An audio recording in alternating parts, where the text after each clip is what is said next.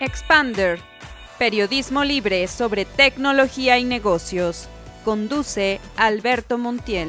Bienvenidos a un capítulo más del podcast eh, de Expander. Eh, soy Alberto Montiel y el día de hoy estoy con un experto en gamification. Él es Bernardo Letaif y bueno, pues es eh, el creador de la plataforma Blue Rabbit. bienvenido, Bernardo.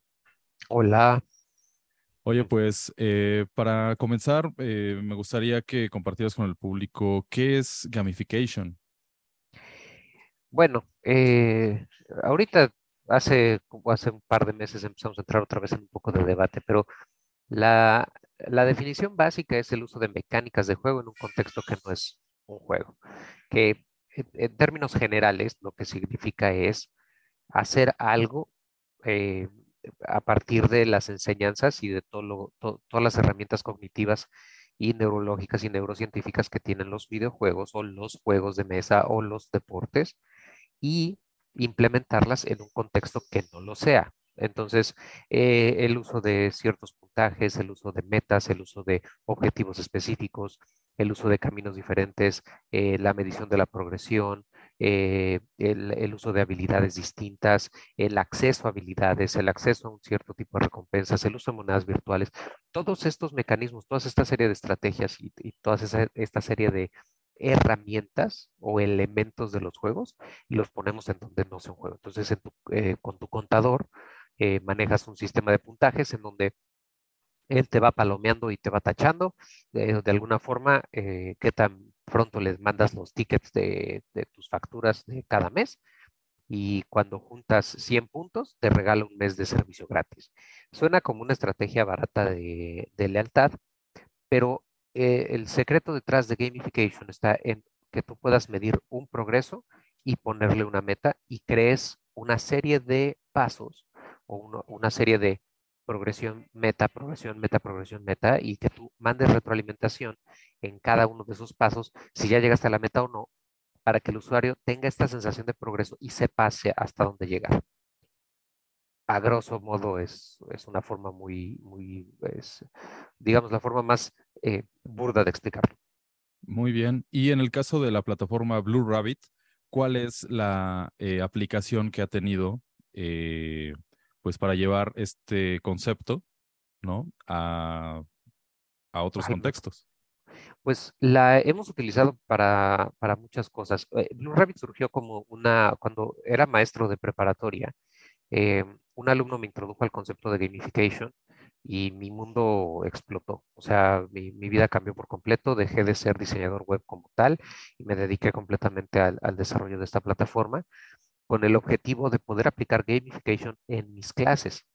Y pues al cabo de más o menos cinco años eh, de desarrollarla y de levantarla, eh, pues la pude lograr empezar a comercializar y empezamos a venderla y pues, empezamos a tener éxito. En 2017 nos dieron un premio eh, en Gamification Europe al, este, al Outstanding Gamification Software y, y, a partir de ahí pues hemos estado ofreciendo la plataforma para diferentes servicios, como por ejemplo para manejo de eventos, eh, para manejo de entrenamiento y capacitación de las empresas o para eh, eh, modelos escolares o modelos educativos tradicionales, no tradicionales, que son, pero estructura, perdón, este, específicamente hablando de la industria de la educación, y para todo lo que tenga que ver con capacitación y con entrenamiento y con aprendizaje.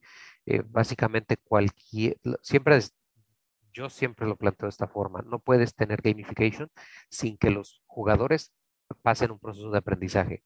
Porque al final del día es un, es un algo. O sea, cuando tú juegas un juego, mientras no estás jugando aprendes a jugarlo mejor. Entonces ese, ese proceso de aprendizaje que está en tu cerebro no, lo puedes quitar.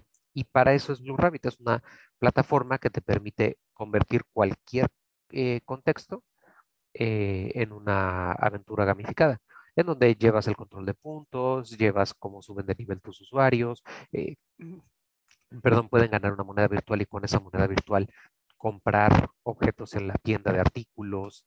Ya sabes, o hacemos uso de todas estas herramientas, eh, reciben sus insignias, ganan insignias por subir nivel, esas insignias le dan acceso a otras secciones de la plataforma que antes no tenían, pueden leer información que antes no tenían acceso. Entonces, hacemos uso de todas las herramientas que convierten a, los juegos en cosas muy emocionantes, justo para darles ese, e, e, esa, esa, esa parte que no la teníamos antes. Muy bien, pues algo que hemos estado abordando eh, en este podcast es el tema del humanismo en la tecnología y bueno, en este caso, eh, incluso sería en, en el mundo de, de, los juegos, ¿no?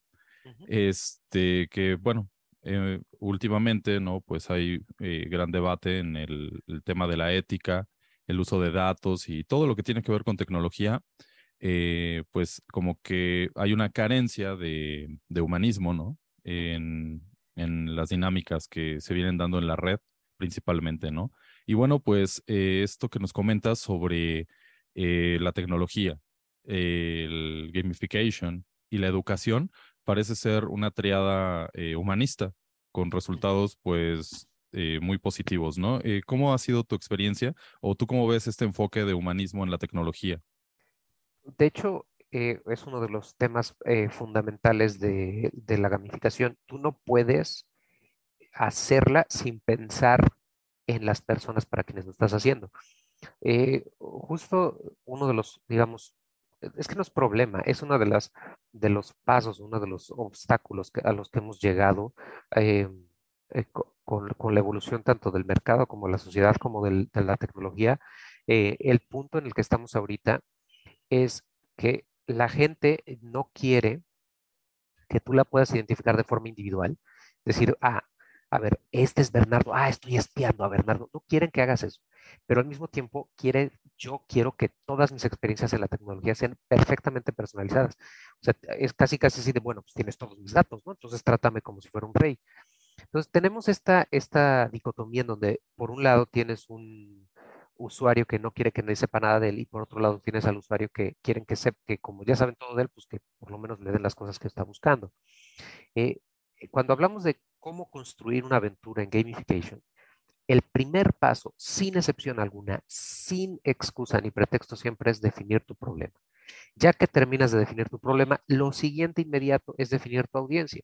Entonces, tienes que analizar a tu audiencia y poder ver específicamente qué es lo que esa audiencia necesita.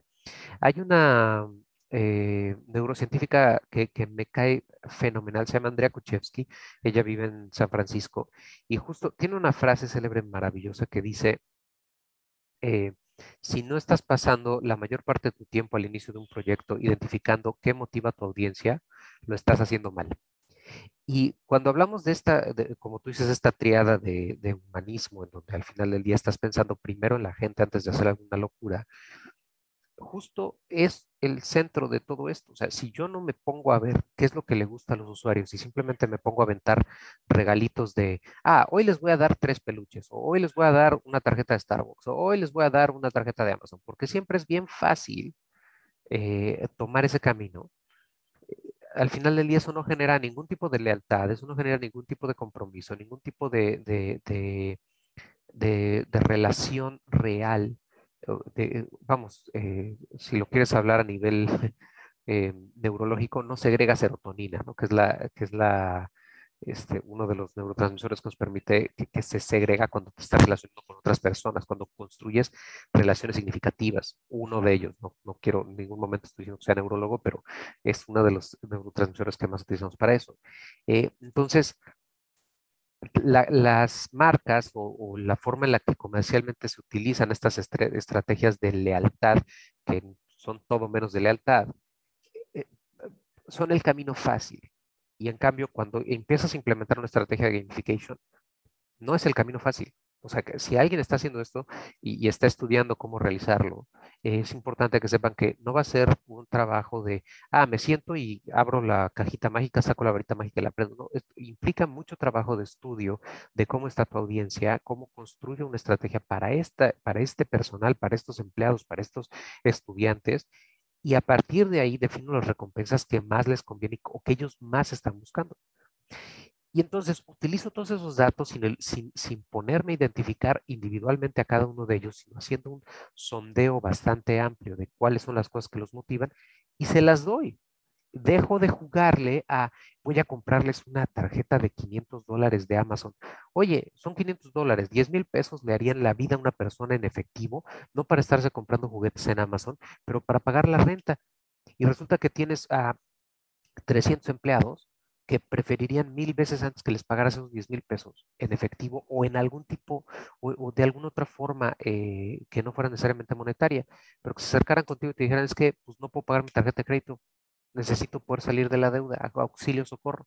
Y entonces los pones en este entrenamiento, capacitaciones, no sé qué, y como bono les das la recompensa de pagarles una parte de la deuda. Fíjate muy bien que me voy a ahorrar, voy a gastar lo mismo presupuesto, voy a gastarme exactamente los mismos centavos, pero no es la misma percepción.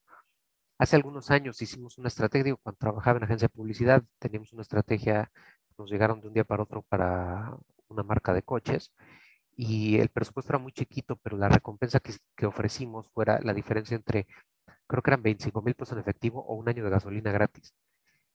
Y la gente se iba por el año de gasolina gratis y cuando hacías las cuentas, no eran creo que ni 15 mil pesos al año, era mucho más barato, pero la percepción del valor era, era, era, era mucho mayor. Entonces, empezar a ver qué es lo que realmente quiere la gente y dejar de querer nosotros decirle a la gente lo que necesita es el primer paso.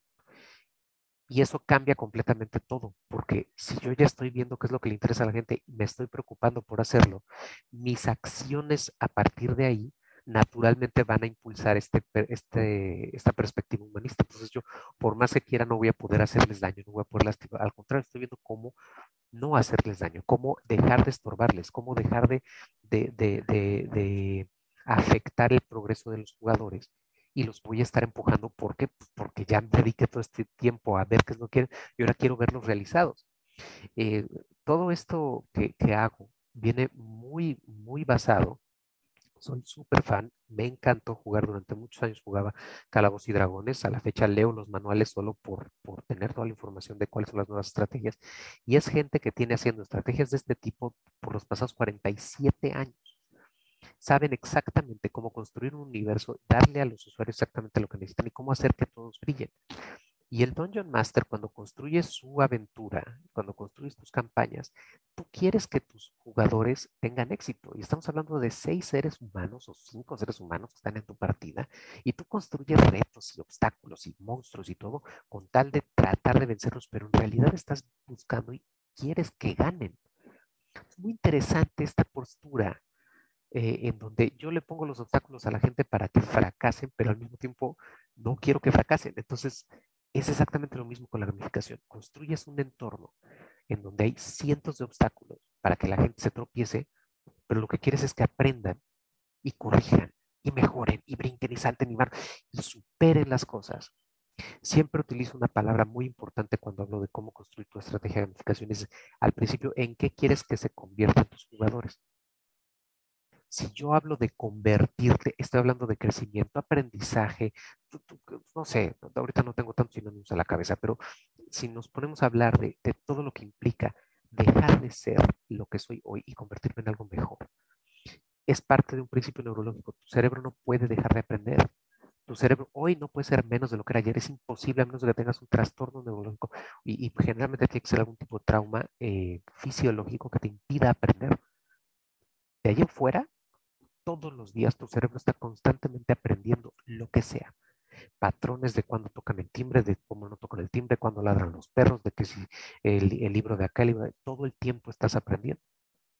Y la gamificación es la herramienta perfecta, no porque hayamos inventado el secreto del universo, sino porque los juegos, desde el principio de la creación de los juegos que tienen aproximadamente la misma edad que los seres humanos, los juegos lo que se encargan de hacer es incrementar habilidades. Creas un juego en donde tú puedas fallar, donde tú puedas cometer errores para mejorar tus habilidades. Y después vas y lo pruebas. Evalúas si te sirve. Si no, ¿qué es el entrenamiento de un eh, artista marcial? ¿Qué es el entrenamiento de un samurái? Es un juego en donde, ah, tengo que repetir esto 500 veces. Uy, hijo, hoy la repetí mal, lo voy a repetir mañana mejor y cada vez mejor y cada vez mejor y cada vez mejor. Si nosotros agarramos toda esa información y la metemos en un videojuego y yo te analizo la precisión con la que utilizo la, con la que agarro la katana y estoy haciendo el corte y puedo ver si tengo, por ejemplo, al principio, para que sea fácil, tengo un rango así en el que se puede inclinar, ¿no? En un universo virtual. Y luego lo voy cerrando, lo voy cerrando, lo voy cerrando. Y al principio con 40, 50 centímetros, hay chueco, hay chueco. Y de repente cuando lo cierro a 5 centímetros, como ya tengo años practicando, oye, y empiezo a tirar cortes perfectos, cortes perfectos, cortes perfectos. Lo único que hice fue utilizar una herramienta visual inspirada en juegos para incrementar la, capacidad de desarrollo y de, y de, entrenamiento de una persona. Cualquier, o sea, lo que hace un gran maestro, un gran artista marcial como maestro con alumnos es que él con el puro ojo, por la experiencia que tiene, puede ver si están golpeando a la velocidad, distancia, fuerza, etc. Lo mismo un boxeador, lo mismo un atleta olímpico, lo mismo, o sea, por eso no importa que tú seas el mejor atleta olímpico del mundo, siempre necesitas un coach. Siempre necesitas un entrenador que pueda ver desde afuera lo que estás haciendo y él pone las reglas del juego. Y si te pones a pensar que todos en realidad estamos compitiendo contra nosotros mismos, es decir, si tú eres el mejor futbolista del mundo, eh, y, le, y lo, lo, pones en esta filosofía en donde dejas de competir contra el de enfrente, sino que estás compitiendo contra ti mismo para ver si puedes lograr hacer la hazaña de meter un gol en, la siguiente, en el siguiente partido, sea quien sea tu oponente. Deja de pensar en el oponente, empieza a pensar en incrementar tus habilidades a tal grado que los otros piensen que estás haciendo trampa, ¿no? Y entonces cambia completamente de ser, deja de ser un pleito político de ver que si fue penal no fue penal, que si el otro cuate le reclama, deja de ser eso y se convierte genuinamente en el máximo exponente del potencial del ser humano. Y digo, soy exageradamente apasionado, como ya escuchaste, ¿no? de, de todo este tema, pero aquí es en donde está la clave. Usando los juegos, el potencial del ser humano no tiene límites, porque es un espacio donde puedes fallar con toda seguridad y crecer y crecer y crecer y crecer y crecer y crecer. Y después cuando te saco del juego, que para la gente es, ah, pues ya nos vamos al mundo real. Pues ¿dónde estabas jugando? No? O sea, es que por muy falso que sea lo que pasa cuando te pones un set de realidad aumentada, de realidad virtual, eh, sigue siendo parte del universo real porque al final lo estás practicando, lo estás utilizando, o sea, estás desarrollando esas habilidades. Entonces es, muy interesante como todos estos, eh, todas estas técnicas y, afortunadamente la tecnología hoy nos permite con así de programación hacer así de cosas. Tenemos acceso a todos los datos de toda la gente, todo el mundo, todos los días, todo lo que queramos. Solamente hay que meterlos y utilizarlos de la forma correcta. Excelente. Pues por lo que vemos, eh, este enfoque humanista no es tan idealista, ¿no? O sea, eh, a veces eh, se, se, piensa que el humanismo, bueno, pues es muy filosófico, es muy idealista, no es realista, no es redituable, pero en realidad, pues es más sólido que cualquier otra visión, ¿no? Este, basada precisamente en el conocimiento de las personas y en su beneficio. En el ámbito de los negocios, ¿Qué tan, eh, porque hemos visto ya muchos, eh, muchas empresas que tienen esta visión humanista y que son todo un éxito? Y parece ser una tendencia, ¿no? Híjole, este, es que eh, podríamos, oh, es que es otra historia, ya es todo otro mundo, o sea, a ver, vamos a rebotar tantito la pregunta. ¿Te refieres a cómo es que en el mundo de los negocios esta parte humanista ha funcionado o no ha funcionado. Sí, que vemos que va funcionando, o sea, se va viendo que el enfoque humanista sí puede ser también eh, exitoso en el ámbito de los negocios y no nada más esta visión de tiburón de hacer dinero a toda costa. Este, Vamos, o sea, el humanismo sí tiene una eh, capacidad de ser autosustentable, de crecer y de incluso, bueno, pues ya empezarle a hacer competencia a esa otra visión, pues más deshumanizada. Mira, podríamos empezar con, digo, puede ser un cliché para mucha gente, sobre todo si están escuchando gente de negocios, pero podemos empezar con Richard Branson, el director de Virgin. Eh, bueno, no es el director, es el dueño de Virgin, eh, pero él es una de las primeras eh, cabezas, una de las cabezas más, podremos decir más bien una de las casas más famosas que se ha dedicado a decirle al mundo, invierte en tu gente, primero en tu gente y olvídate lo demás. Eh, hay un libro muy bueno de, eh, que me acuerdo bien de los autores, Richard Pine y otra persona que son, son es conjunto, eh, de Harvard Press, se llama Authenticity, traducido español autenticidad, en donde habla justo de qué es el nuevo modelo económico. O sea, los modelos económicos tenemos, por ejemplo, la cultura de, originalmente era la cultura de la industrialización. Entonces, primero antes todo se hacía a mano y después vino la industria, la, la industria a remodelar todo esto, entonces tú podías ahora hacer 500 camisas por segundo, pero no había calidad, no había controles de calidad. Entonces vienen los japoneses y dicen, ah, control de calidad súper estricto y empiezan a hacer locuras como que te probaban un millón de chips y te decían, tenemos cinco fallas por millón y te daban las cinco que fallaban porque probaban cada uno de ellos. Entonces mejoran y entonces entramos en la industria de la calidad donde hay 500 fábricas para hacer playeras, pero ahora el diferenciador eh, comercial es la calidad. Después de la calidad, bueno, ahora todos las hacen, como ya se estandarizó, cosas como hizo. Ahora viene el siguiente paso, que es la, este, el servicio. Después del servicio viene la famosa experiencia. Ah, es que vente, que fíjate, que no sé qué. Y gracias a ese paso, es muy importante entender esto, gracias al paso de la experiencia, de que se sintió completamente como algo construido, falso, para ganar dinero, justo este enfoque que dices como tiburón, entra el siguiente, que es esta propuesta que ellos eh, publican en 2007, eh, que es la, la nueva cultura de autenticidad, o sea, lo que genuinamente va a vender en el futuro es que tú seas auténtico. Y autenticidad significa, si prometes algo, cúmplelo. Ah, nosotros cuidamos a todos los animales del mundo pero sale una foto del director pateando a su perro en la casa porque llegó estresado y pierde todo el negocio. O sea, ahorita la, famosa cultura cancelación, ¿no? Que alguien dice un mal chiste y va, ah, todo el mundo explota y todo se cae y todo el mundo quemto. Que eso es un exceso de libertinaje. O sea, vamos, es el otro extremo, pero al mismo tiempo, oye, todos somos seres humanos, todos podemos fallar, pero si tu, si tu empresa y tu estructura empresarial está enfocada en el apoyo social y realmente está apoyando socialmente, tiene que haber evidencia de que eso está sucediendo. Y aparte, cuando yo te audite, no tiene que haber evidencia de que solo lo que está haciendo son estas este, barometas eh, mercadológicas, sino que genuinamente estás haciendo todo por desarrollarlo y es auténtico. Mientras eso sea, que la mayoría de las empresas están metiéndose en ese camino porque ya están viendo que la gente ya tiene opción. Tan fácil como esto. No me parece tu negocio, pues tiro la toalla, me salgo, pongo un podcast y me pongo a exponer, no sé, este, puestos de comida en la calle y de repente YouTube me está pagando 200 mil dólares al año porque traigo una base de 2 millones de seguidores porque pues, me encontré los mejores puestos de comida en la calle. Y la gente que ve ese contenido, que es genuinamente auténtico, que es valioso, que me sirve, todas estas cosas se combinan. Entonces, ¿yo para qué busco trabajo si tengo la oportunidad de entrar a estas plataformas con una, con, una relativa facilidad?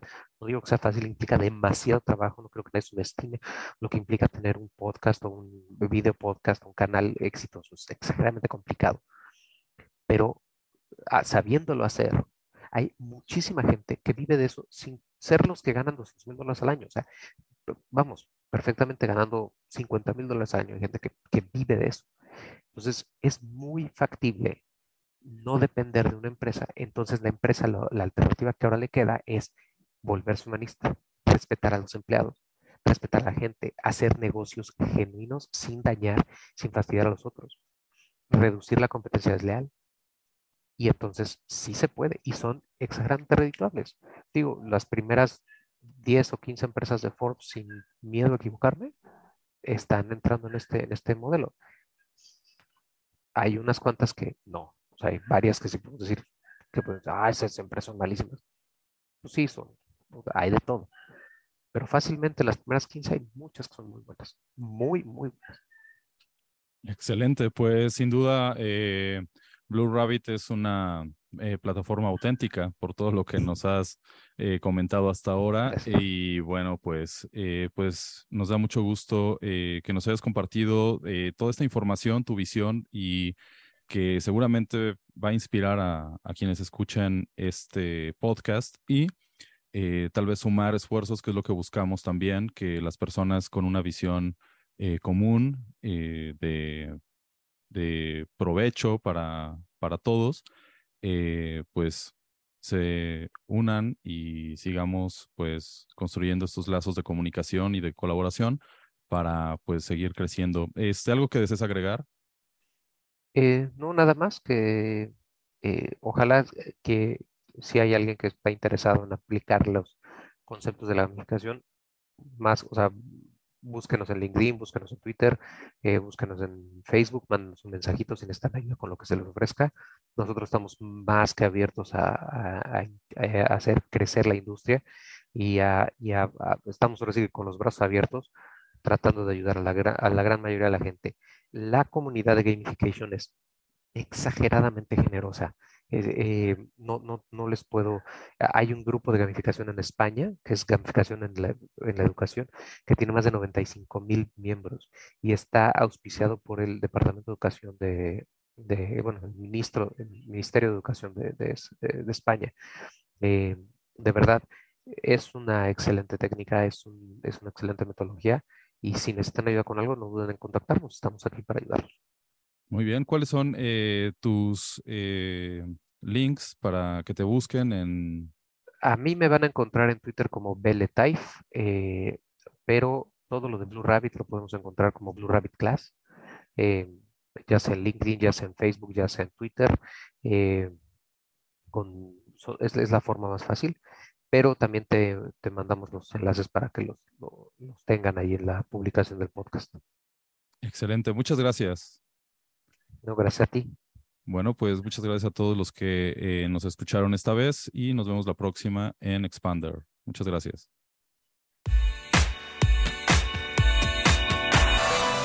Síguenos en nuestras redes sociales y consulta todos nuestros contenidos en www.expander.tech.